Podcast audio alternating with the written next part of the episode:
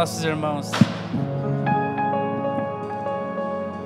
É muito bom estar aqui com vocês, é muito bom dividir esse lugar, esse ambiente com você. Tamo junto. E a gente fica muito feliz. Eu, eu falo para vocês assim, se fosse pela minha vontade, para mim estar aqui hoje, talvez eu não queria estar.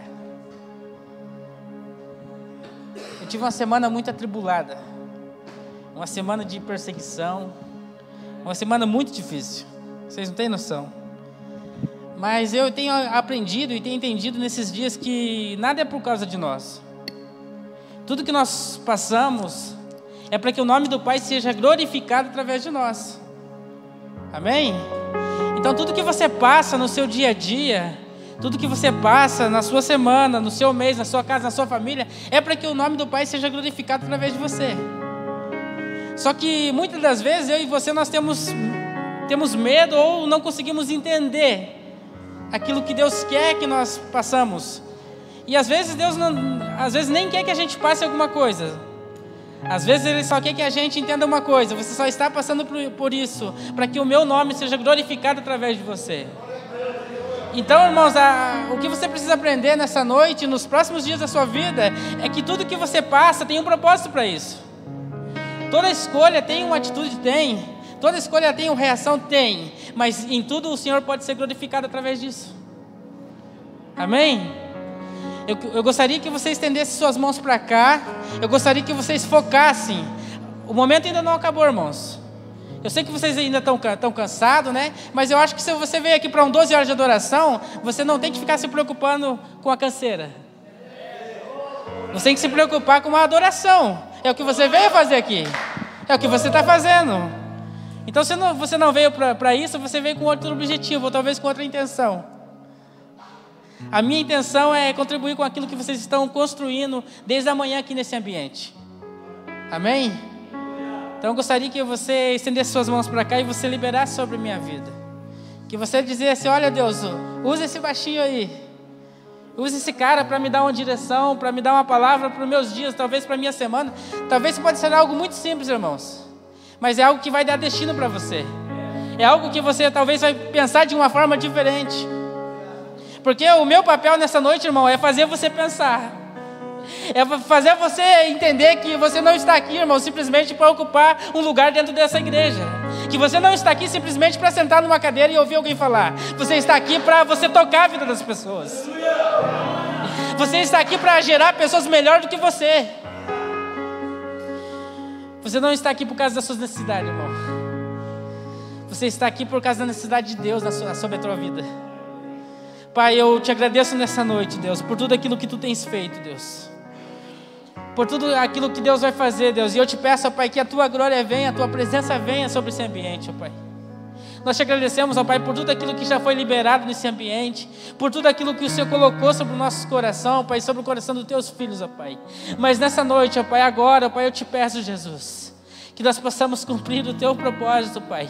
O propósito do nosso Pai, que é anunciar o teu evangelho, Pai, que é tocar a vida das pessoas com aquilo que somos, ó Pai, não é com aquilo que temos, Deus mas é com aquilo que somos, ó Pai. E nós somos o teu filho, ó Pai. Nós carregamos a tua glória, nós carregamos o teu fogo, nós carregamos a tua luz, e por isso eu te peço, ó Pai, que a luz que há em nós, ó Pai, possa iluminar todo mundo, Pai, que a luz que há nos teus filhos, ó Pai,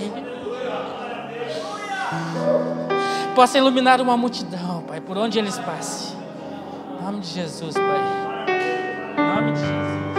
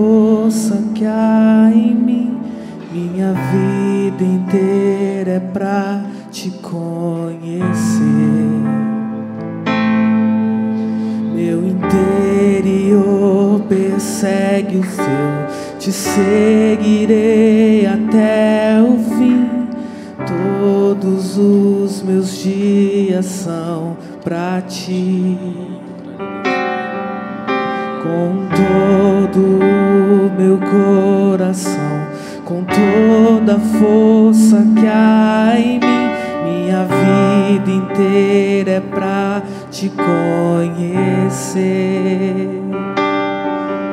Meu interior persegue o seu, te seguirei até o fim. Todos os meus dias são para ti. Declare: Te seguirei até o fim. Te seguirei até o fim. Te seguirei até o fim. Te seguirei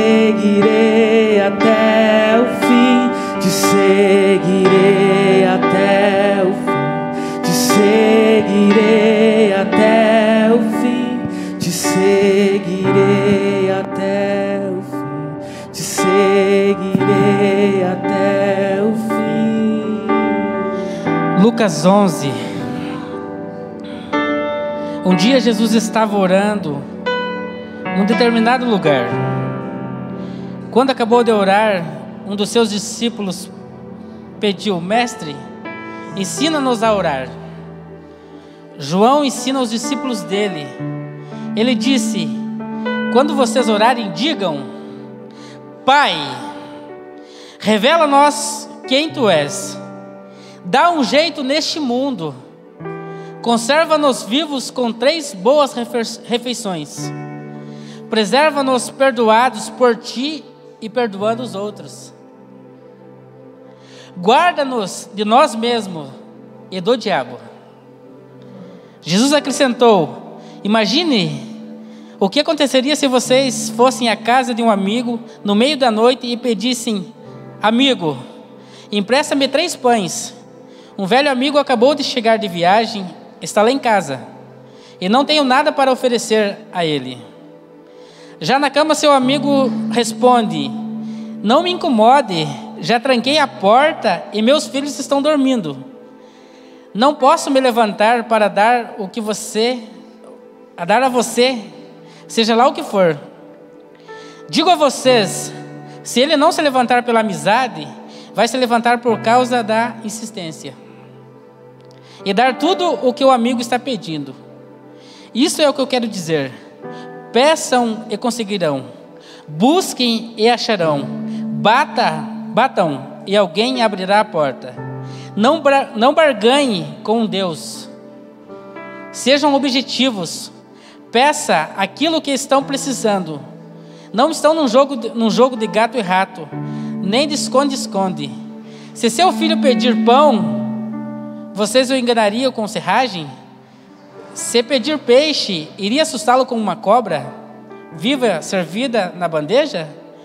Maus como são, vo- são vocês, não pensariam em, em algo assim, pois se, pois se portam com decência, pelo menos com seus filhos. Não acham então que o Pai que criou vocês com todo o amor não dará o Espírito Santo quando pedirem? Amém? Você pode se sentar.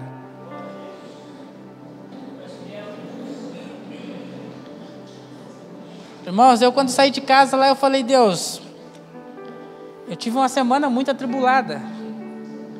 Uma semana terrível.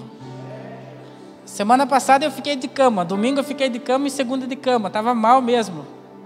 Davi estava lá em casa lá, só dormir, irmão.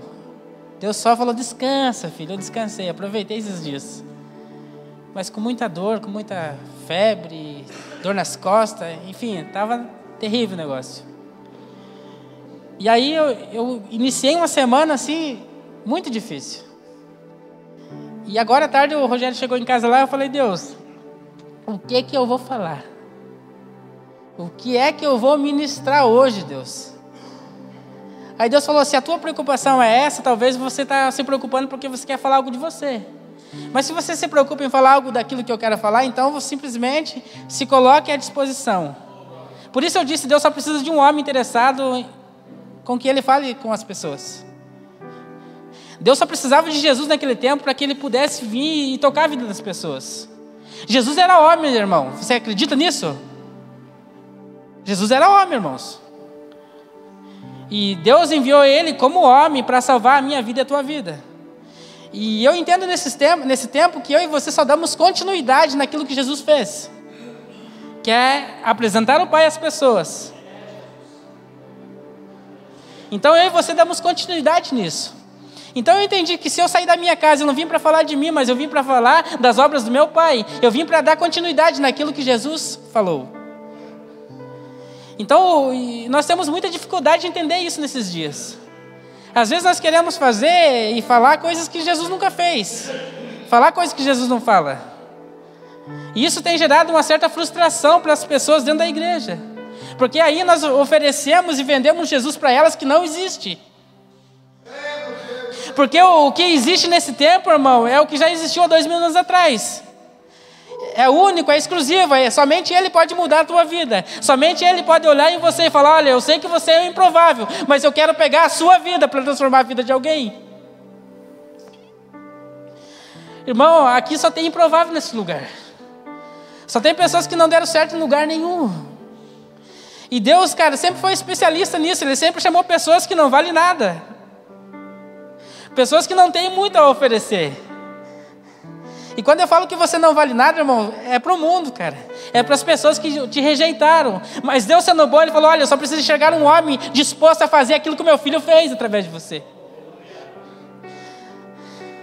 Talvez você é esse homem nessa noite.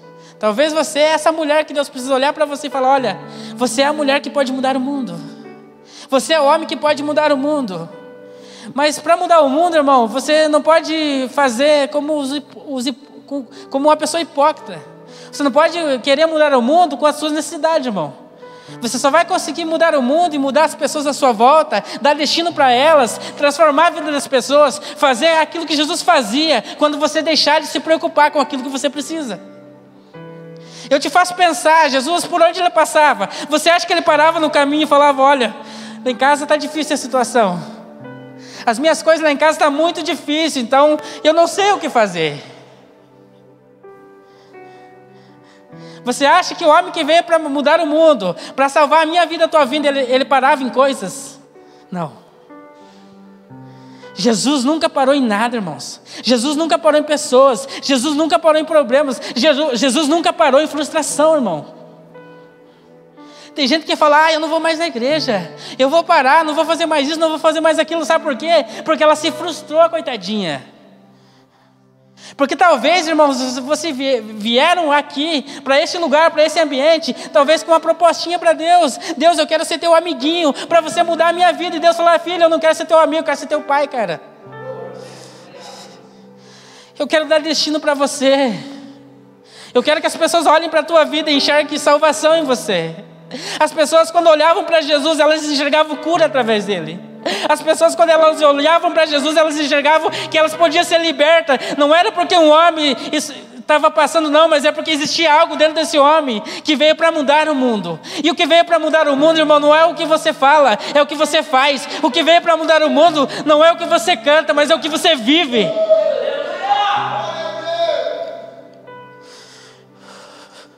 É isso que vai mudar o mundo nesses dias, irmãos. É isso que vai mudar uma cidade. É você olhar para a tua vida e falar: Pai, eu preciso fazer a tua oração nessa noite. É você falar assim: Pai, revela-nos quem tu é. Jesus ele não está te ensinando, irmão, a você orar, pedir o que você precisa, não. Primeiro ele está falando, Pai, primeiro me revela quem você é. Então a tua dificuldade, irmão, nesses dias é você entender que Deus é seu Pai. A dificuldade que você está tendo, irmão, não é de sair dos seus problemas, não é de você mudar a sua vida ou mudar a história da sua família. A dificuldade que você tem é de aceitar que Ele é o Pai, Ele é seu Pai, Ele é o Deus da sua vida, Ele é o autor da sua vida.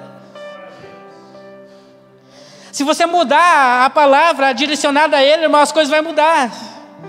O problema é que você abre a boca, irmão, para querer ser amigo de Deus. Ó Deus, se você mudar a minha vida, se você me abençoar, se você me dar um emprego, eu vou morar na igreja. Deus não quer saber disso, irmão.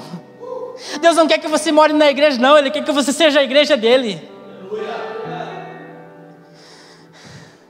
Ele não quer que você seja a igreja, irmão, que você frequenta, não. Não é isso, cara. É muito mais sério. Ele fala assim: ó, um dia Jesus estava orando num determinado lugar. Quando acabou de orar, um dos seus discípulos pediu: Mestre, ensina-nos a orar. João ensina os discípulos dele. Ele disse: Quando vocês orarem, digam: Pai. Irmãos, Ele é o nosso Pai. Não pense que Ele é alguém assim que quer matar você, não, cara. Não pense que Deus é alguém que só quer sacrificar você. Ai, porque Deus está me castigando. Ai, porque Deus vai fazer isso, Deus vai fazer aquilo. Não, irmãos. Quem castiga a tua vida é Satanás e você mesmo. Deus não faz isso. Sabe por que ele não faz, irmão? Porque ele é pai. E pai, ele, ele castiga sim. Só que sabe qual que é o castigo de Deus, irmãos? É para que você aprenda. Quando seu filho faz alguma coisa errada, irmão, o que, que você faz? Você fala, olha filho, você não devia ter feito isso, cara. O pai está tá, tá chateado contigo. O pai está triste contigo, agora eu quero que você sente nesse cantinho. Eu não sei se vocês já usaram o cantinho para ensinar o filho de vocês. A Laura, a Laura senta no banheiro e fica sozinha no banheiro sentada. Pensando da mal escolha que ela fez aquele dia. Ela faz isso, irmãos. E enquanto ela não reflete, enquanto ela não chega assim, mamãe, desculpa, ela não sai de lá. E quando ela faz uma coisa que eu não gosto, eu fico emburrado com ela, irmão. Porque pai não bate, não faz nada, mas emburra. Fica triste, é, minha filha não me ama. Né, Jaco? Pai já é mais chorão.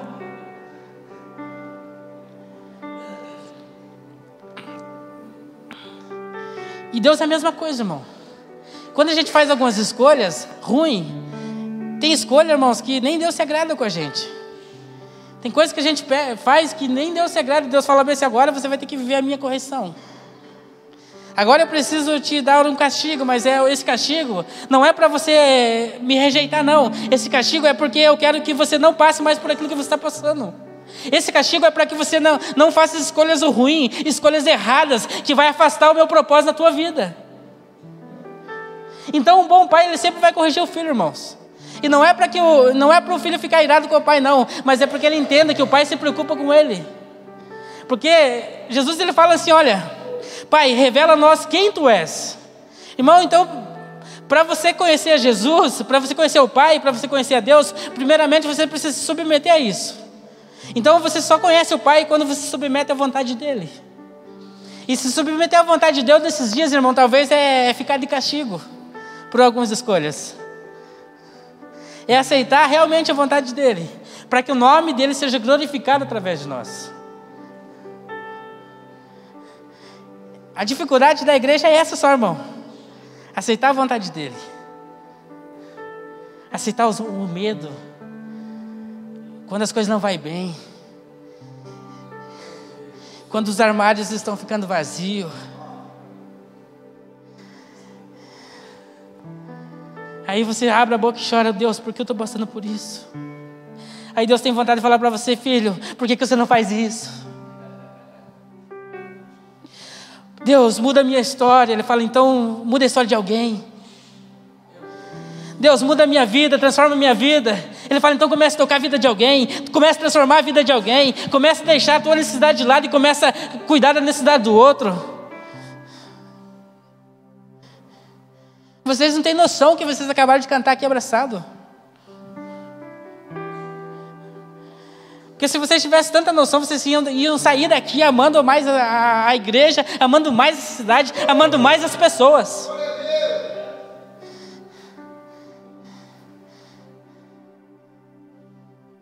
Não é um desprezo contra a canção, mas é para que você entenda o que você está cantando. Porque não pode ser simplesmente uma canção, não pode ser simplesmente aqui dentro. O culto ele não é aqui dentro, irmãos. O culto é lá fora, é no seu dia a dia, na sua casa, no seu trabalho. Eu, eu te, volta a canção aqui. Tem um trecho assim que eu estava lá atrás, o Senhor falou no meu espírito.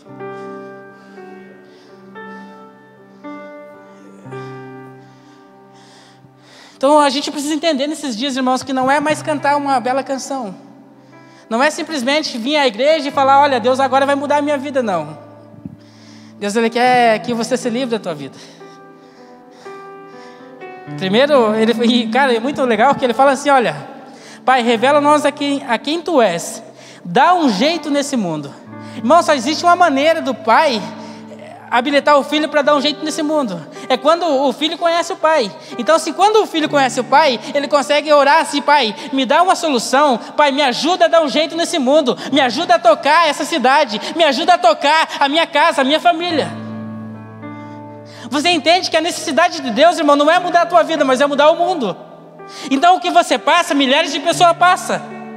O que você passa de problema no seu dia a dia, tem milhares de pessoas passando. Então você não é melhor do que ninguém, você não é exclusivo.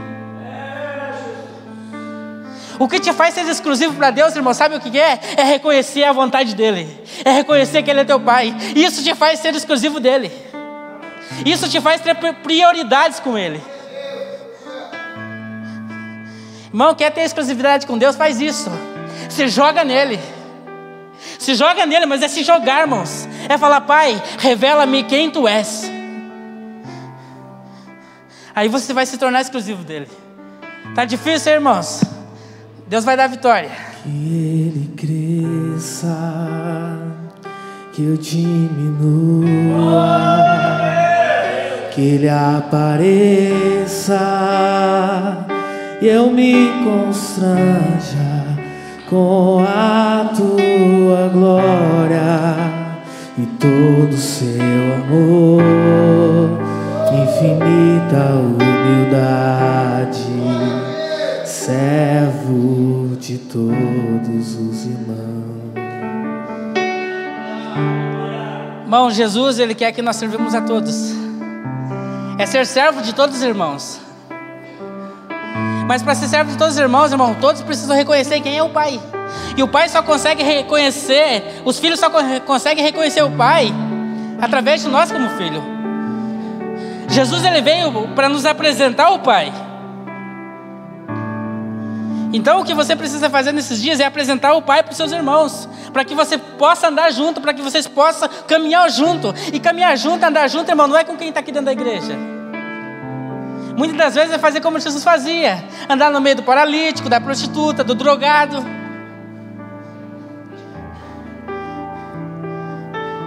O problema às vezes é que eu quero andar junto com, só com o irmão que bate com meus pensamentos. Às vezes eu só quero andar junto com o irmão que eu gosto. Servo de todos os irmãos. É servir, a, é servir todos. E servir as pessoas é fazer, fazer algo, fazer algo impossível sem receber nada em troca. Pode continuar. Que ele cresça, que eu diminua, que ele apareça, eu me constranja com a sua glória e todo seu amor, infinita humildade. Você nota que você falou assim?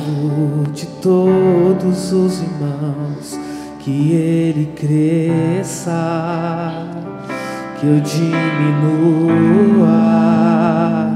que ele apareça, e eu me constranja com a tua glória e todo seu amor, infinita humildade, servo de todos os irmãos.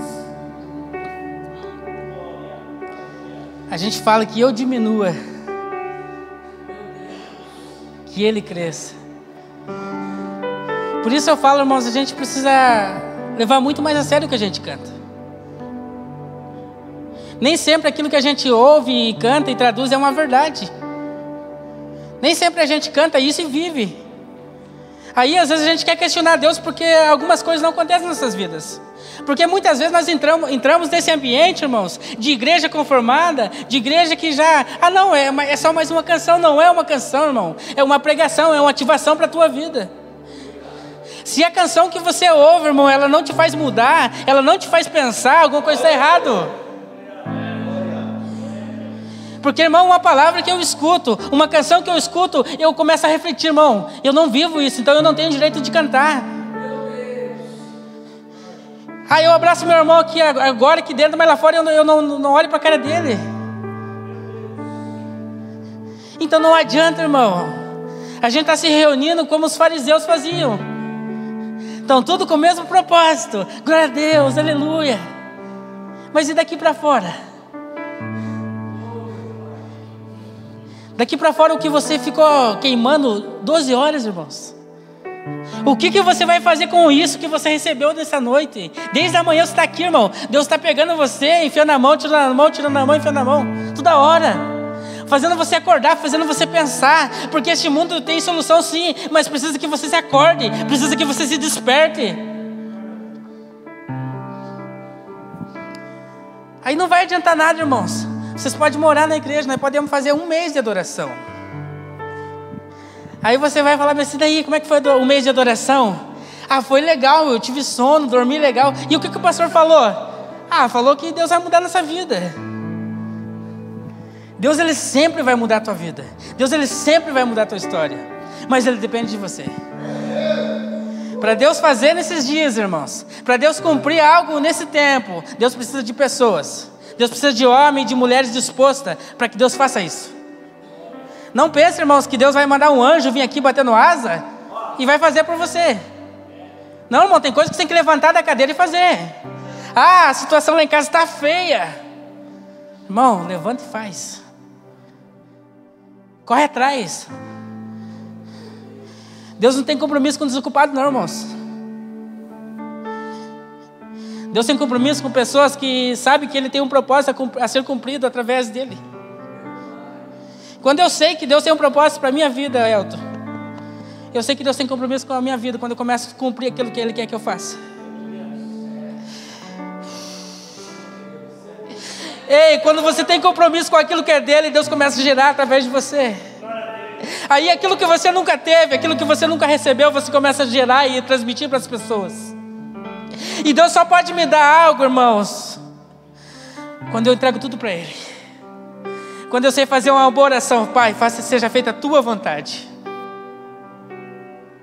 O problema nesses dias é que nós queremos fazer uma oração bonita para Deus. E esquecemos de falar, Pai, que seja feita a tua vontade para que teu nome seja glorificado através da minha vida. Irmãos, a gente tem tanta oração bonita que dava para criar uns podcasts. Mas oração talvez sem propósito, oração que não direciona entre você e o Pai. Sabe aquelas orações egoístas? Deus faz a minha vida, muda a minha história. Deus, e Deus vai falar para você: eu posso mudar a tua vida, posso mudar a tua história, e você vai fazer o que com ela? Toda oração que você faz, tudo aquilo que você pede para Deus fazer através da tua vida, o que, que você faz quando Deus realiza em você?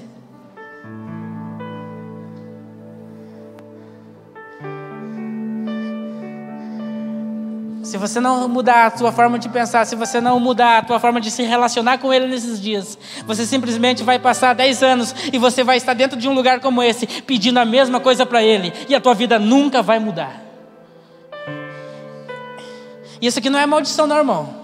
Isso daqui é fazer você pensar, é fazer que você acorde.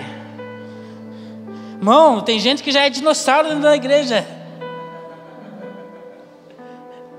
Já conhece tudo, irmão. Sabe mais do que a gente. Se abrir a, a, abrir a Bíblia aqui, meu Deus, fala do Gênesis Apocalipse, mas conta uma história.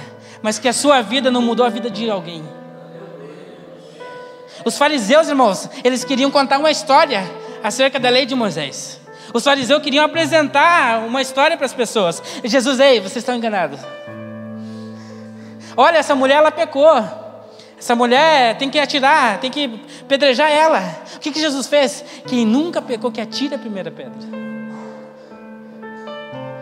Você está vendo então o que Jesus veio para fazer, irmão? Ele veio para revolucionar, eles veio para ativar as pessoas.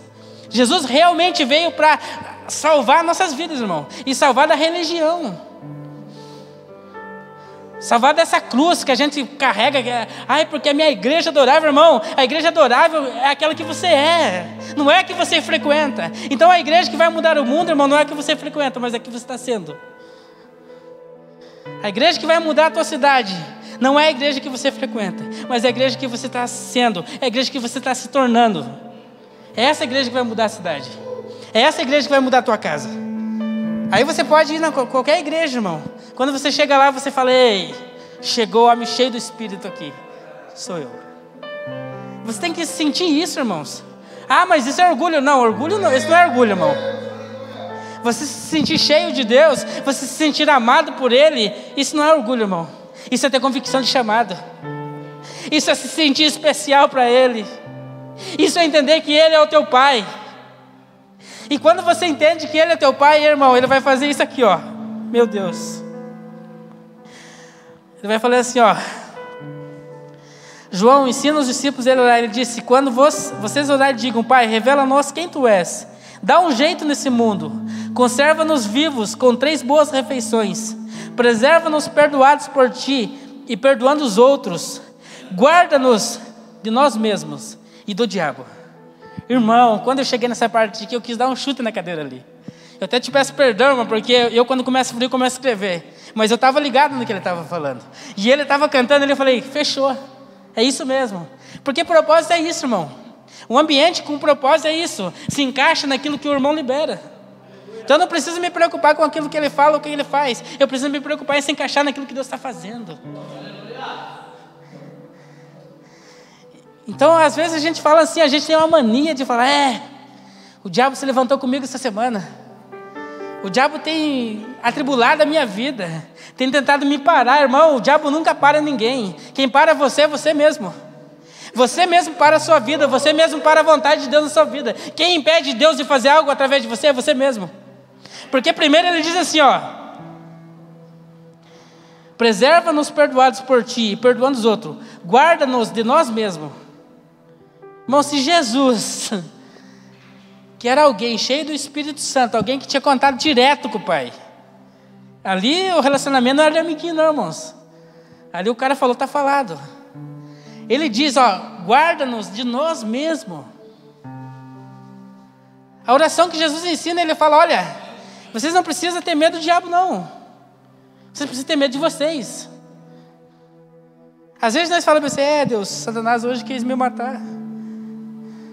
Às vezes nós mesmos matamos nossas vidas.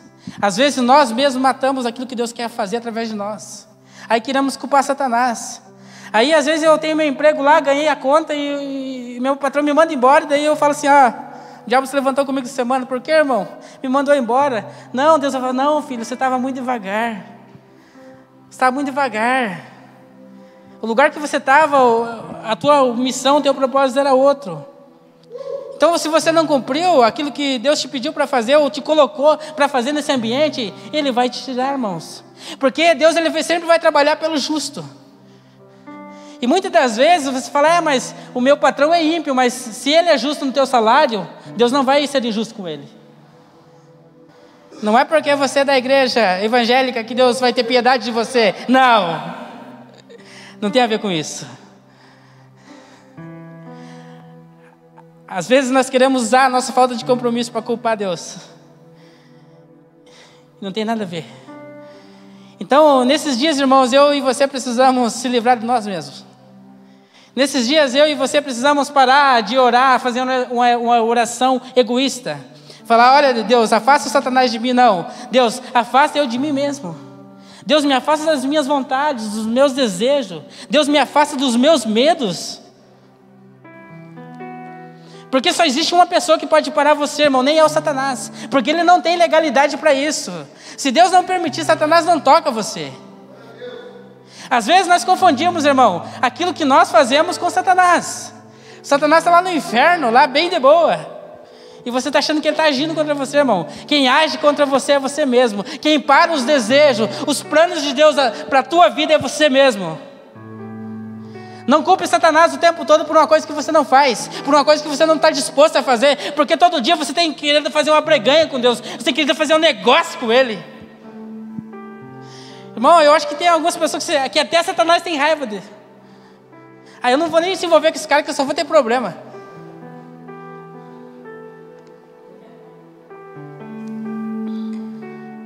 Irmão, Satanás tem medo de você, cara. Satanás tem medo da sua vida. Porque Ele sabe se você deixar de ser um cabeção. Porque Ele sabe que se você aceitar a vontade de Deus sobre a tua vida, você pisa na cabeça dele. Você acaba com Ele. Aí você com medinho do Satanás, irmão. Ô, oh, diabinho. Ah, sai fora. Irmão, o que você carrega é muito mais profundo. O que está dentro de você é muito mais forte com aquilo que te persegue com aquilo que te tenta te derrubar no dia a dia. Satanás pode usar pessoas para tentar influenciar você, para tentar parar você. Pode, ele faz isso. Mas você tem que entender uma coisa: que você, se livrando de você, alguém vai interceder por você. Você se, lembrando das suas vontades, dos seus desejos, das suas necessidades, alguém vai interceder por dentro de, de, por você. E esse alguém que vai interceder por você é algo que já está dentro de você. É o Espírito falando assim: olha, José, não faça isso. Olha, Davi, não faça isso. Olha, Elton, não faça isso. Olha, Ademir, não faça isso. É o Espírito Santo acusando a tua mente. Olha, você precisa se livrar de você mesmo. Você precisa deixar de fazer as suas vontades, os seus desejos, porque eu quero fazer algo maior e melhor na sua vida.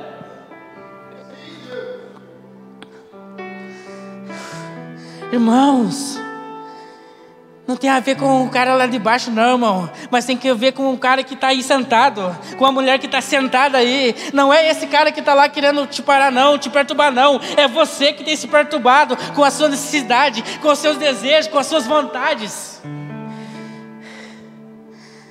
E toda vez que eu me preocupo, irmão, com aquilo que eu quero, com aquilo que eu preciso, aí eu penso que é Satanás querendo me parar. Não, irmão, é você mesmo. Não tem a ver com ele, tem a ver com você.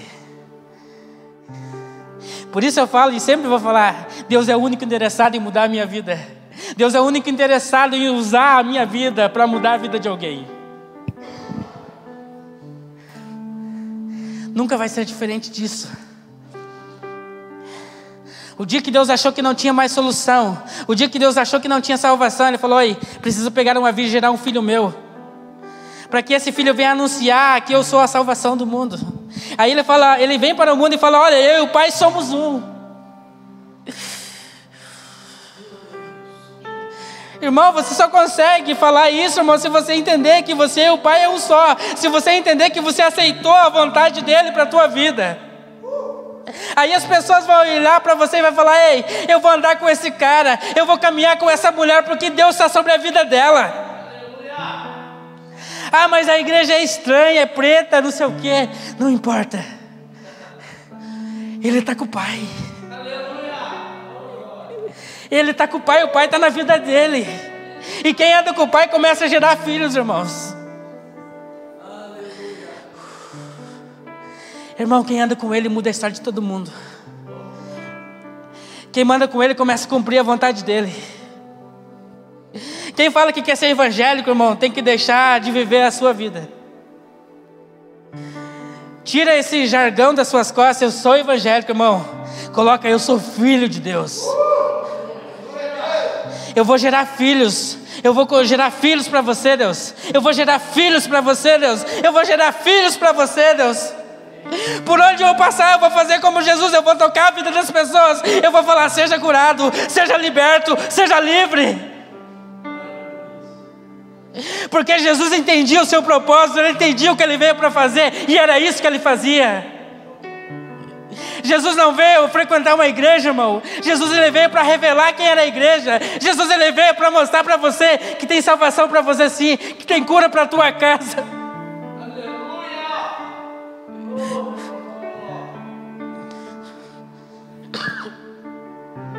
Aí você acha que Jesus veio, irmão, para que você se torne evangélico? Não, irmão.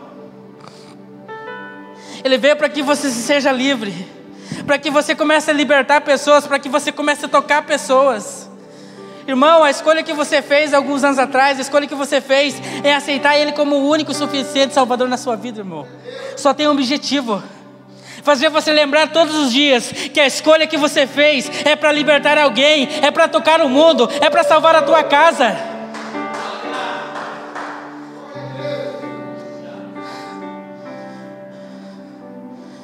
Lembra o dia que você falou assim: Olha, eu quero me batizar. Deus, eu quero que a tua água me purifique. Lembra aquele momento que você estava lá, não sei, talvez no rio? Eu me batizei no rio, irmão. Os irmãos abençoados me abençoaram. Glória a Deus. Eu estava lá de boa, irmão. De repente, sim, eu falei, ah, vou me batizar, né, cara? Algo legal, sei lá. Não entendia nada que estava fazendo, irmão. Mas eu fui, irmão. Quando o pastor pegou, colocou a mão na minha cabeça e eu caí na água assim, parece que a gente tem uma sensação de ter ficado embaixo da água por alguns minutos. Eu parece que senti essa sensação. Eu falei, estou demorando demais. Ou o pastor quer matar eu. Então não sei se tem um tempo certo para manter a pessoa assim, ó. Mas por algum minuto você sente que a tua alma, o teu espírito, ele é purificado. Por alguns segundos você se sente outra pessoa. E aí eu te faço pensar, irmãos, por que, que isso que aconteceu naqueles dias na tua vida, essa água que um dia te fez esquecer dos seus problemas por alguns segundos, ela ainda não te faz. Talvez é porque você esqueceu da escolha que você fez. Uma vez que Ele limpou a tua alma, Ele purificou teu espírito, irmão, você já é livre. Uma vez que você fez uma escolha por causa dele, ele fala assim: Olha, a partir de hoje eu vou preparar três boas refeições para você.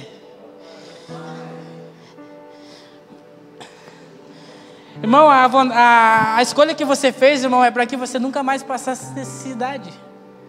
A escolha que você fez em caminhar com Ele, irmão, é para que a tua vida mudasse, a tua história mudasse. E se ela ainda não mudou, a culpa não é de Deus, é sua.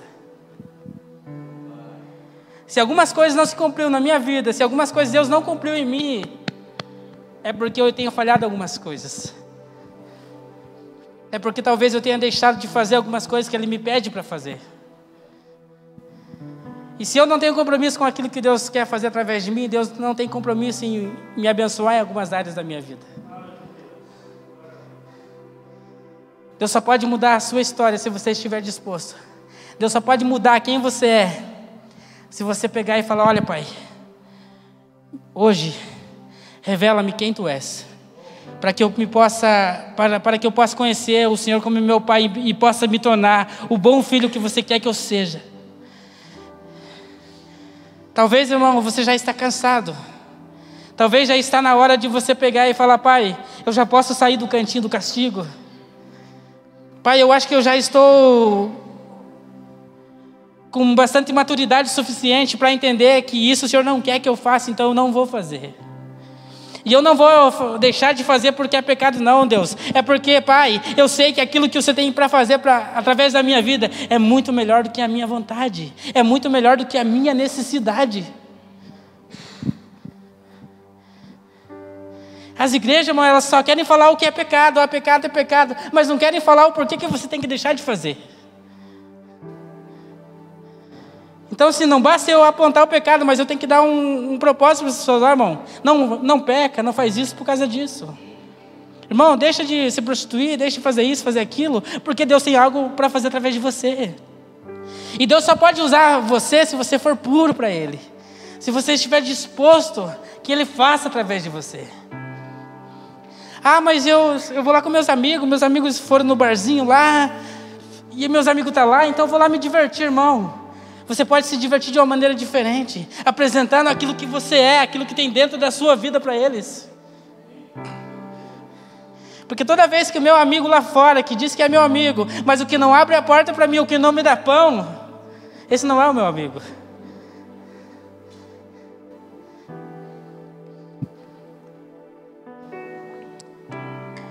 O meu amigo me lança para ele. O meu amigo Jesus me aproxima dele. O meu amigo verdadeiro, ele me joga para eu conhecer quem o Pai é. O meu amigo, ele faz isso. O meu amigo Jesus, todo dia, ele fala: Olha, José, você precisa mudar. Olha, José, você está errado. Olha, José, você está entrando em alguns ambientes que eu não quero que você entre. E o nosso pai vai ficar triste. Aí eu não sou bobo, né? Eu falo: É, obrigado, Jesus. Obrigado, Espírito Santo. Obrigado por me lembrar que eu preciso me livrar de mim agora. Então, eu oro para que o Espírito Santo revele no teu coração, irmão. que você precisa de se livrar de você. Talvez ele não precise nem revelar, irmão, você já sabe.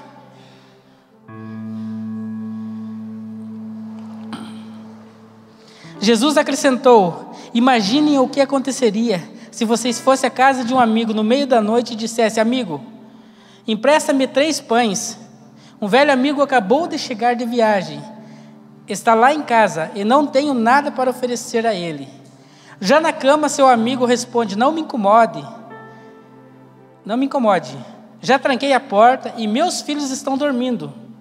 Não posso me levantar para dar a você, seja lá o que for. Digo a vocês: se ele não se levantar pela amizade, vai se levantar por causa da, de, da insistência e dar tudo aquilo que está pedindo.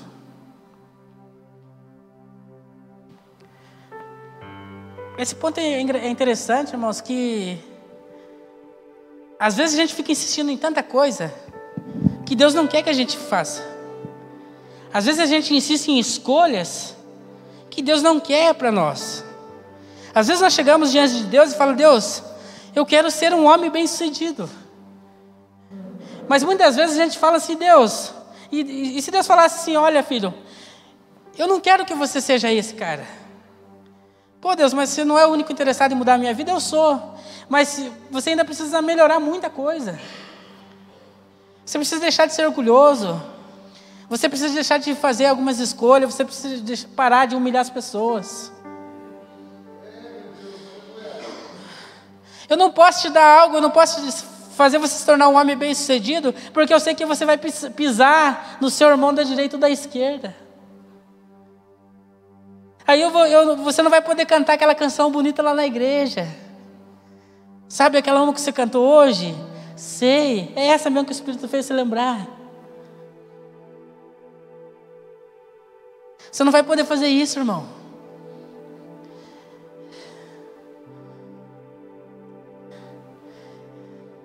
Mas aí você insiste tanto, insiste tanto, fica dando murro em pão de faca. Não, porque eu sou isso. Deus me chamou para ser empresário. Deus me chamou para ser pastor. Eu vou ser pastor. Deus me chamou para fazer isso, para trabalhar com isso, isso. Eu vou fazer isso. Aí de tanta insistência, o pai fala: Vai lá, bobão, se lasca então. Deus nunca vai impedir, irmão, você de fazer o que você quer. Deus nunca vai impedir você. Alguma coisa no teu espírito vai falar assim, filho, não faça isso. Mas o teu ego, o teu orgulho vai dizer assim: você vai conseguir, cara, você é bom. Você se comunica bem. Você é trabalhador. Nossa, olha, mulher, você é profissional. Nossa, abre um negócio próprio, você vai ser fera. Faz isso, faz aquilo. O teu orgulho vai fazer, falar isso para você. Teu orgulho vai incentivar você a desobedecer o pai. O teu orgulho vai incentivar você a aceitar a vontade tua para a tua vida. Mas o Espírito está falando assim, filho, descansa, filho. Não é agora, não é para esse tempo. Mas o orgulho está falando assim, ei, fica insistindo, fica insistindo, fica pedindo, vai, vai, pede, pede, pede, pede, pede, pede, pede. Aí o pai fica irado e fala, deixa ele. Eu tiro a mão dele. Irmãos, quando Deus tira a mão da gente, é terrível, irmãos. Você imagina você ir no mercado bem grande, mas bem grande mesmo, com seu pai. Aí por um descuido, ou talvez porque você quer olhar outra prateleira, você como filho, curioso, zoiudo. Porque o problema nesses dias é que os filhos são zoiudos, irmão. Que é uma coisa que Deus não quer dar. Meu Deus, essa é boa. E aí você pega e sai correndo para olhar outra prateleira. E o teu pai está indo com o carrinho assim, ó, cheio de coisas para você. E de repente, quando você se dá atenção, o seu pai já não está mais perto de você. E aí o que você faz? você fica desesperado. Meu Deus, aonde eu estou, esse lugar é muito grande, eu perdi, eu me perdi do meu pai. Irmão, tem escolhas, tem insistências que você faz no seu dia a dia que te faz você ficar longe do pai que faz você ficar distante dele. É como ir em um mercado gigante, irmão, com seu pai e se perder dele. Quando você foi com ele, irmão, você tinha um propósito, que era lá e chegar lá e buscar os mantimentos para sua casa. Mas você é zoiudo, é cabeção, olhou na, na outra prateleira lá e foi sozinho. Mas o teu pai ainda disse: Ei, filho, não está na hora, depois a gente passa nesse corredor. Eu quero resumir, irmãos, que você pega às vezes alguns atalhos para Deus cumprir propósito na tua vida que não é Deus fazendo. Eu quero dizer para você que às vezes você insiste em algumas coisas que Deus não quer que você tenha. Deus, você insiste naquilo que você quer, mas não para para ouvir aquilo que Deus não quer para você. Então a insistência que eu entendi nessa reflexão ali nessa passagem é essa, irmãos. É a gente desejar aquilo que Deus não quer para a gente. É a gente começar a pedir e querer ser aquilo que Deus não quer que a gente seja. E toda vez que eu quero ser aquilo que Deus não quer que eu seja, eu me frustro. Ah, eu quero ser pastor, Deus não quer que eu seja pastor, eu me frustro. Ah, eu quero ser empresário, mas Deus não quer que eu seja empresário, eu vou me frustrar. Porque eu estou fazendo algo que não é, não compete ao propósito de Deus para a minha vida. Então, nesse tempo, irmão, o Senhor está nos ativando, o Senhor está mudando a nossa história, nos dando entendimento para a gente parar e refletir: será que aquilo que eu estou fazendo, será que as minhas escolhas, será que aquilo que eu tenho pedido, pedido nesses dias é aquilo que Deus quer? Será que a minha insistência naquilo que eu quero que dê certo é aquilo que Deus quer que dê certo? Irmãos, é só pensar. Tem coisas que você está fazendo, tem coisas que algum de vocês estão planejando, que não vai dar certo. Então, e não é porque Deus não ama você, cara, Deus ele ama você. Mas é porque Ele não quer que você se frustre. Ele não quer que você se perca sozinho no mercado, irmão. Porque você vai ter muita dificuldade para encontrar o seu pai com o carrinho que ele está empurrando, cheio de coisa boa para você. Porque se tem uma coisa que o pai sabe fazer, irmão, é colocar tudo de bom dentro de um carrinho só. Se tem coisas boas que Deus sabe fazer, irmão, é pegar e sair e falar assim: olha, eu vou pegar tudo isso e vou falar, Rogério, tudo isso é teu. O Pai trouxe para você. É igual quando você sai e você volta, a tua filha vem correndo para você e fala: Mamãe, o que você trouxe para mim? O olho, o olho da criança brilha, irmão. Brilha mais do que quando quer pirulito.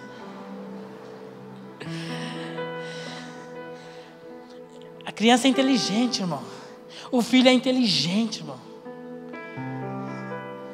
Ele sabe aquilo que o pai traz para ele é melhor. A Laurinha, irmão, toda vez que eu saio, eu viajo, eu venho com alguma coisa para ela. Ela já chega em mim e fala: presente, papai. Irmãos, Deus sempre tem presente para você. O pai, ele sempre tem presente para a tua vida.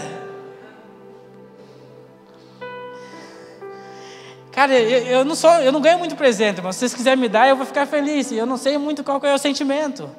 Mas, irmãos, tem pessoas que quando ganham alguma coisa não sabem o que faz. Não sabe se vira mortal ou vira estrelinha.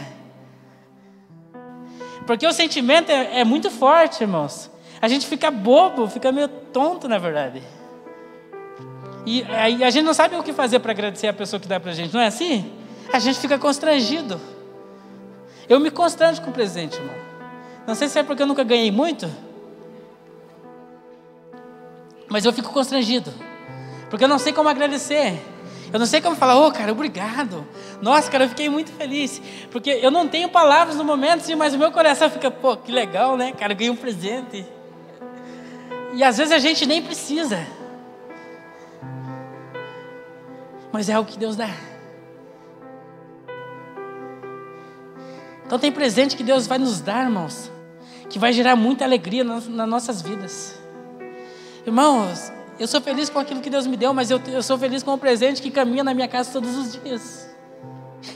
Aqueles dois presentinhos lá, meu Deus, irmãos, quando eu olho para eles, eu falo, é por causa de vocês. O pai sempre vai tentar mudar a história da sua geração por causa do filho. Deus sempre tentou mudar a história da humanidade. Deus sempre tentou mudar a história das pessoas por causa dos filhos dele. Deus ele nunca te viu, te, viu você como algo diferente. Deus ele nunca viu você como uma espécie, como a árvore que ele criou, como a luz do dia não, como a luz da treva não. Ele olhou você como filho. O pai ele sempre vai olhar você com a, com a perspectiva de você ser melhor do que ele. Deus ele sempre vai olhar para a tua vida, irmão, você está entendendo? Deus sempre vai olhar para a tua vida com as per perspectivas que você seja melhor do que a sua geração, melhor do que os seus pais, melhor do que de tudo aquilo que você já passou e viveu. Você precisa entender isso, irmãos. Para que você não frequente ambientes, para que você não frequente igrejas e não entenda nada do que você está fazendo aqui.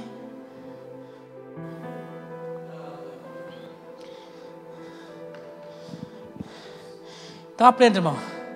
Não fique insistindo naquilo que Deus não quer para você. Me perdi. Estou esperando. Digo a vocês, se ele se levantar, se ele não se levantar pela amizade, vai se levantar por causa da insistência de dar tudo o que o amigo está pedindo. Isso é o que eu quero dizer. Peçam e conseguirão. Busque e acharão. Bata e alguém abrirá a porta. Não barganhe com Deus. Irmão, não faz negócio com Ele. Não faz proposta para Deus, irmão. Deus ele te conhece, irmão. Ele sabe que você quer passar a perna nele. Deus é mais esperto que você, irmão. O pai que, o pai que te criou, ele é mais esperto que você. A escola que você passou e está passando, ele já passou há muito tempo. Ele já te conhece antes da fundação do mundo. A palavra fala que ele já te elegeu nele. Então ele já te conhece. Então não adianta você fazer propostinha para Deus, irmão. Olha, Deus, se você fizer isso, meu Deus, eu vou cuidar de, de mendigo agora. Olha, Deus, se você me dá um negócio, eu vou, eu vou alimentar a cidade. Eu vou fazer isso, vou fazer aquilo. Deus sabe do seu coração, Deus sabe da sua intenção. Você nunca vai conseguir enganar Ele, irmão. Você nunca vai conseguir enganar Deus, irmão. Ah, Deus, Deus te dá recurso, Deus te dá finança, Deus te dá dinheiro e você engana Ele também. Ah, não, mas Deus não falou comigo, não posso fazer isso. Não, irmão. Você não tem que fazer porque se Deus falou, não. É porque é princípio, é porque é palavra, é porque é lei de Deus. Tem gente que fala, ah, eu só faço se Deus falar comigo. Irmão, tem vezes que Deus vai chegar e vai usar alguém para falar com você. Fala, olha, cabeção, tu está errado. Olha, cabeção, você precisa mudar. Deus sempre vai usar pessoas. Ignorância nossa, Deus, nós achar que Deus vai falar só com a gente. Isso é ignorância, né? ignorância nossa, irmãos. Deus sempre vai usar um homem para alinhar outro homem. Deus sempre vai usar uma mulher para alinhar outra mulher. Só uma mulher que sofre na casa, só uma mulher que passa algumas necessidades em casa, com seu marido, com sua família, pode curar o coração de outra mulher.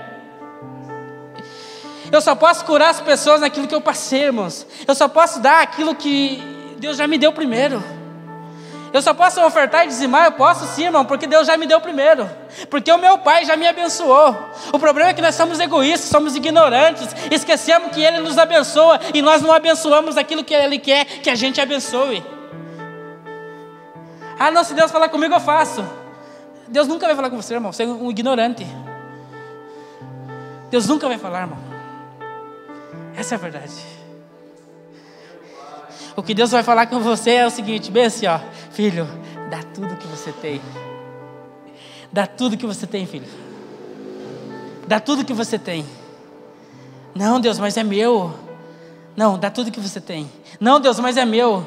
Dá tudo que você tem. Enquanto existe algo entre eu e você, eu não posso ser teu. Enquanto existir coisas que te separem entre você e Deus, você nunca vai ser dele, ele nunca vai se tornar seu. Você nunca vai se sentir mais amado do, você nunca vai se sentir mais amado do que algumas pessoas, porque existem algumas coisas que separam você dele. Existem uma, algumas coisas que te afastam de Deus. Tudo que você deseja mais do que Deus te afasta dele. Tudo que você falar, ah, se Deus falar comigo eu faço, isso te afasta dele. Às vezes Deus não vai falar, mas às vezes Deus ele vai te mostrar.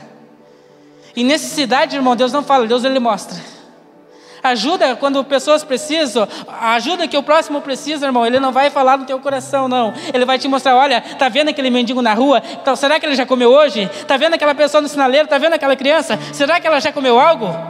Existe algo que você possa dar para ela? Se Deus te chamou para você cuidar do órfão, da viúva e do necessitado. Aí você acha que Deus tem que falar com você especificamente? Você acha que Deus tem que falar com você? Ah, eu estou indo assim, Deus falou comigo, tem que parar, voltar meu carro lá e cuidar daquela pessoa. Não! Nunca vai ser assim. Deus vai te mostrar a necessidade. Deus vai falar: olha, seja como Jesus agora. Está vendo aquela, aquela mulher lá? Ela está sendo pedrejada, ela vai ser pedrejada. Aí Jesus vai falar assim: olha, você nunca errou? Você nunca falhou? Então atira a primeira pedra. Às vezes a gente vê um mendigo na rua, irmão. A gente vê um cara pedindo dinheiro para usar droga, para beber. A gente a primeira coisa que faz é criticar ele. É, o cara vai pegar meu dinheiro para usar droga. O cara vai pegar meu dinheiro para se para beber. E daí, irmão, se ele beber o problema dele, o vício é dele. Mas você não pode ficar no teu coração, irmão, e impedir que com que ele talvez possa tirar a vida de alguém por causa de cinco reais. Ah, mas eu não dou de meu dinheiro para bêbado. Irmão, você é um fariseu. Você está apontando o erro do cara, mas não está estendendo a mão para ele. Irmão, eu sei, às vezes você é meio curuzão, às vezes eu entendo isso. Eu vim de uma geração assim, mas irmão, às vezes é, é bom você dar dois reais para ele, ou dez centavos e falar, irmão, a vida que Deus tem para a tua vida é diferente. Deus ele pode mudar a tua história. Deus ele pode mudar a tua vida. O que ele vai fazer com o teu dinheirinho, irmão, não interessa. Que ele vai fazer com a tua moedinha não interessa, irmão. Mas o que vai interessar é você abrir a tua boca, aquilo que sai dentro de você e entra dentro do coração, do espírito dele. Ele vai pegar aquele dinheiro e vai falar assim: Isso aqui vai matar a minha necessidade. Porque o drogado, irmão, o alcoólatra, aquilo para ele é necessidade, irmão. Não é vida. A vida é o que você liberou antes do dinheiro para ele. Deus pode mudar a tua vida. Deus pode mudar a tua história. É essa a vida que ele precisa ouvir de você. Não é você falar talvez para o teu amigo do lado que está no passageiro, falar, é, não vou dar meu dinheiro para bêbado. Não. Isso não vai mudar a história dele. O que vai mudar a história dele é, você, é aquilo que vai sair de dentro de você, da tua boca, para o espírito dele.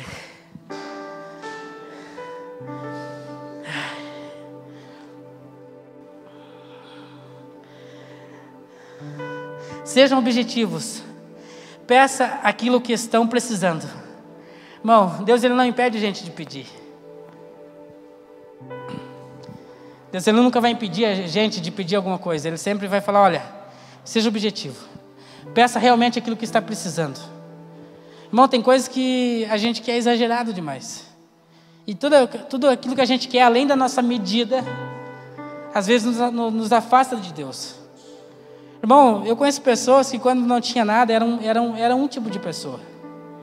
Elas eram amorosas, carinhosas.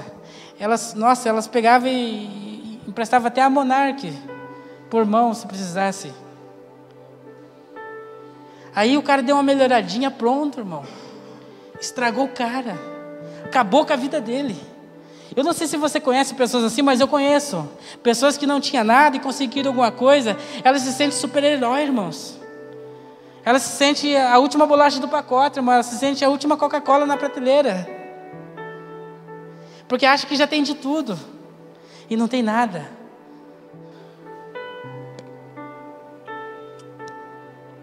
Irmão, Deus ele quer te dar, sim, ele quer te abençoar sim, mas na tua medida. Na medida que ele sabe que cabe a você. Na medida que ele sabe que você está disposto a ter. Por isso não exija nada de Deus daquilo que você não tem condição de ter.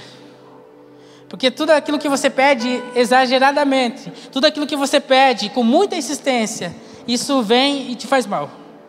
Porque você não tem maturidade, você não consegue controlar tudo aquilo que você tem, isso te afasta do propósito de Deus, isso te afasta daquilo que Deus quer para a tua vida.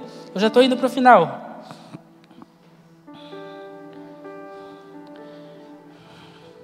Não estamos no jogo de gato e rato, nem de esconde-esconde. Se seu filho pedir pão, você o enganaria com serragem? Se seu filho pedir peixe, iria assustá-lo com uma cobra?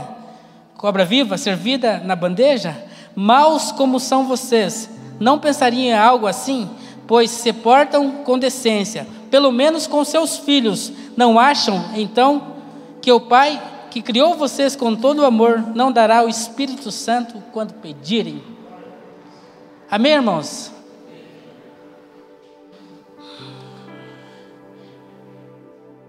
Irmãos, tudo que a gente precisa pedir nesses dias é o Espírito Santo dele.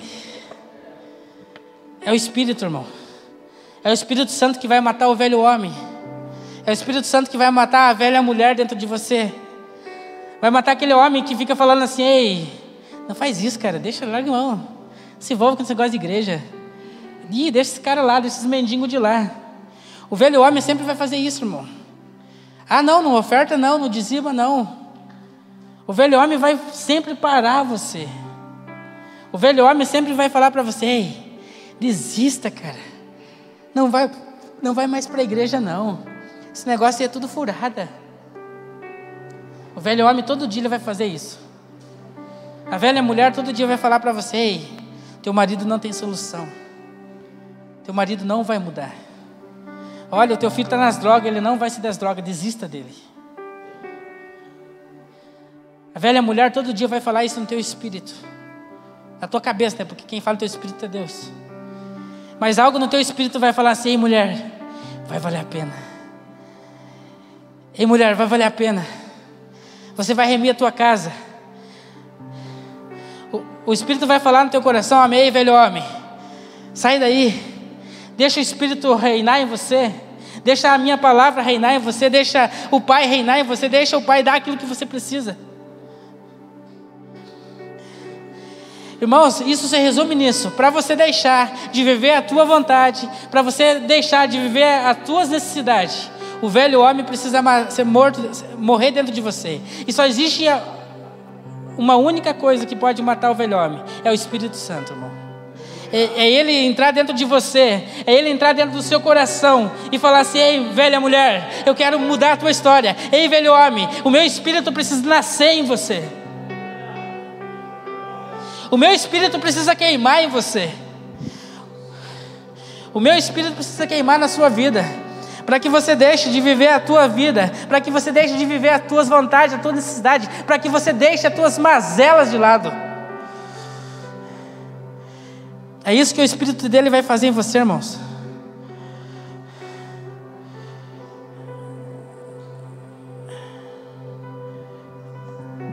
Bloqueou, irmão, o negócio não vai mais. O velho homem, irmão, ele sempre vai parar você.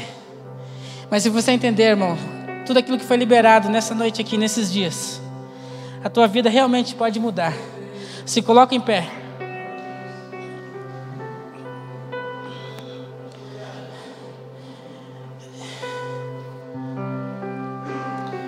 Sabe, irmãos, foi muito bom estar aqui com vocês.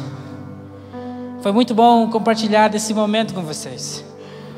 Como eu disse para vocês, eu não sabia o que falar. E eu confesso para você que eu nunca sei, porque quando ele me chama para alguma coisa, Rogério, eu falei, Deus, é nós dois agora.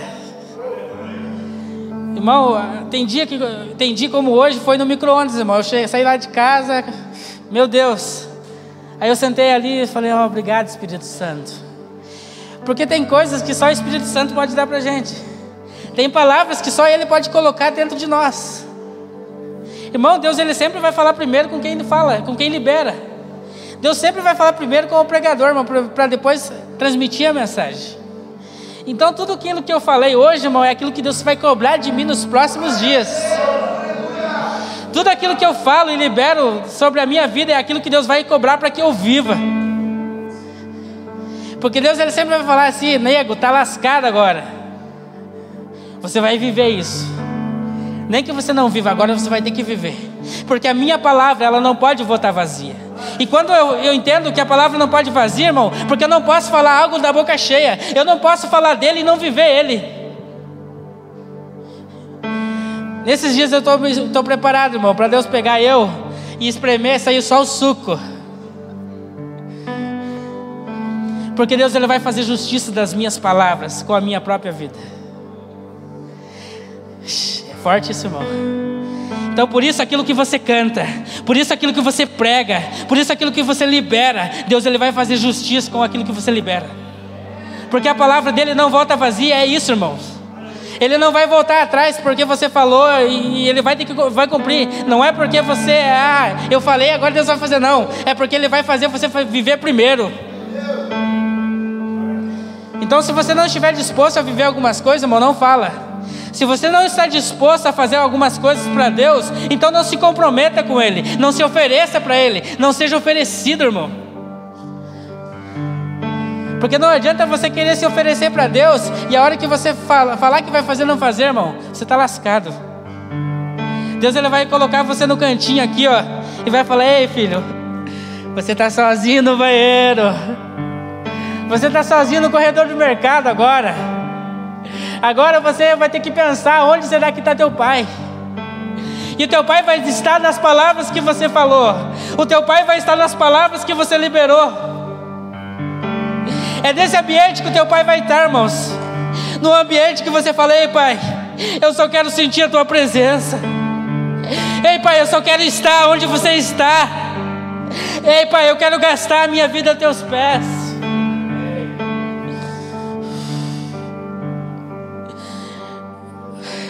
Agora vocês vão ter que viver o ambiente que vocês cantaram hoje, irmão. E eu estou louco de feliz porque vocês estão lascados.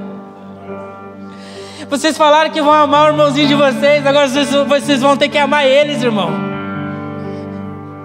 Porque se você não fizer isso, irmão, você vai se encontrar sozinho, nesse, nesse lugar aqui, sentadinho, se sentindo sozinho, com medinho. Com medinho, irmãos. Porque, irmão, quando a gente promete algo para o pai e não faz, o pai cobra da gente. Quando eu falo aquilo que vou fazer e não faço, o pai cobra de mim. Quando eu falo, olha Deus, me dá dinheiro que eu vou cuidar dos mendigos, dos viúvas, do necessitado, do pobre. Aí Deus te dá e você não faz, ele fala assim: agora eu sei o que eu vou fazer. Eu vou começar a deixar a tocar naquilo que você tem. Ah, Deus, se você me dá um emprego, Deus, eu vou ser dizimista fiel, eu vou ser ofertante fiel na tua casa, e você não faz isso, o pai vai falar: Ei, filho, eu não tenho compromisso com as tuas finanças, eu não tenho compromisso com, a, com os teus recursos, porque você não tem compromisso comigo.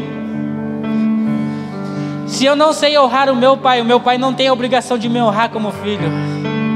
Isso não tem a ver com religião, irmão. Isso não tem a ver com dinheiro. Isso tem a ver com princípio. Tem a ver com entender aquilo que Deus quer para a tua vida. Irmão, você nunca vai ganhar de Deus quando você dá para Ele. Você nunca vai vencer Deus quando você abençoa pessoas. Quando você pega e deixa aquilo que é teu e começa a dar, começa a fazer. Deus ele sempre vai te dar mais, irmão. Tudo aquilo que você tem ele nunca vai acabar, nunca vai diminuir. Meu Deus, cara, você precisa entender isso.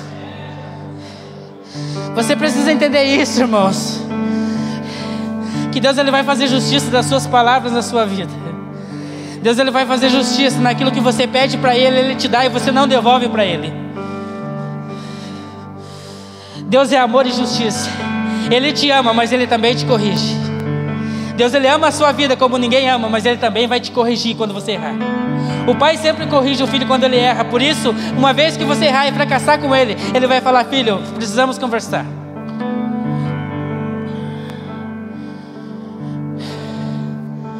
Alguns de vocês já estão sendo honrados. Eu me sinto muito honrado por Deus todos os dias e sou muito grato a Deus por tudo que Ele é na minha vida.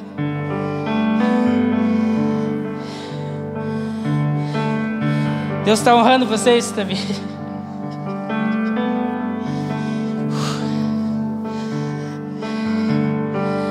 A gente é uma igreja profética, irmãos. Sabe quando eu vi que Deus e honrar o ministério do Davi não é honrar a vida dele porque ele já era uma pessoa bem cuidada por Deus, amada por Deus. Teve um dia que a gente estava tá em Curitiba lá, eu preciso falar isso. E ele ia ministrar lá no pastor Bicudo. Olha o nome do pastor. O pastor estava aqui hoje. E ele e ele estava em cima da hora, irmão. Era 19h30 o culto lá e nós estávamos lá em Curitiba. E era cinco e pouco. Então, não sei, mas o carro teve asa aquele dia e chegou no horário. Cheguei antes com o pastor. E a gente começou a falar, eu comecei a conversar com ele, falei, ah, Davi, irmão, vocês têm que ter um filho, irmão. Não sei se você vai lembrar disso. Falei, desse um filho, ele vai ativar o teu ministério. Não, mas não sei o que, né, a segurança e tal. Tá certo ele pensar e se preocupar com isso, tá certo. É uma preocupação inteligente, é. Mas eu falei, irmão, Deus vai acelerar o processo na tua vida, no teu ministério, cara. E naquele dia eu vi no meu espírito, eu tive a impressão no meu espírito que a vida do Davi ela vai andar muito rápido daqui para frente. Porque quem anda com a gente, irmão, é muito, é, tem que ser acelerado mesmo. A tampa chega antes que a panela.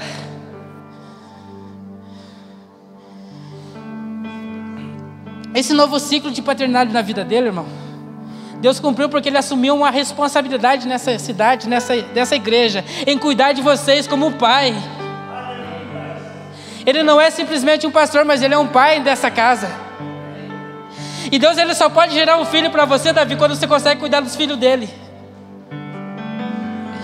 Quando você consegue cuidar dos filhos dele, ele consegue gerar filhos em você. Aí tudo aquilo que você queria, talvez ele te fale, ei filho, você já consegue cuidar dos meus. Agora eu quero, eu tenho certeza que você vai cuidar do teu. Porque toda vez que você pensar em desistir da vida de pessoas, você vai olhar para o teu filho e ele vai, ele vai ministrar no teu espírito e vai falar assim: Ei, pai, não desista por causa da, da minha geração. Ei, Deus, ei, Davi, não desista, papai, porque eu quero que você toque a vida das pessoas, porque eu quero dar continuidade, pai, naquilo que você é. O teu filho só vai dar continuidade naquilo que você é, Davi. Aquilo que o teu pai não foi para você, você vai ser para o teu filho e ele vai ser para você. O filho é um novo ciclo para vocês. O filho é um novo ciclo para você, Elton. É um novo ciclo para sua casa. Você já tem um filho. Você ama ele de coração, mas ele é um tangedor. Ele é o cara que vai abrir os céus na próxima geração. Mas o filho ou a filha que está dentro do ventre de você é o que vai gerar. A filha que talvez está dentro do ventre da sua esposa é a que vai gerar filhos para ele. Enquanto um filho, ele vai abrindo o céu, o outro vai gerando, o outro vai tocando.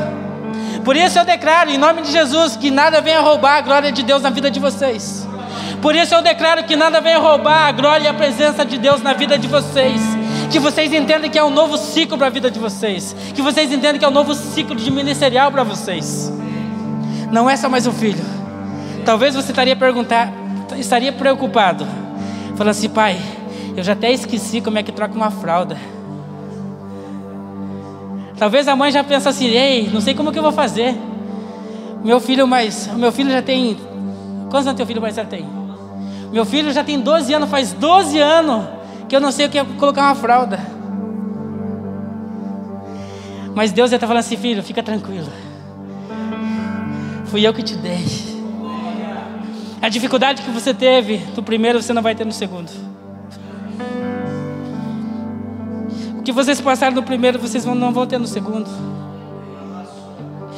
Porque esse novo filho ele vai acelerar o processo.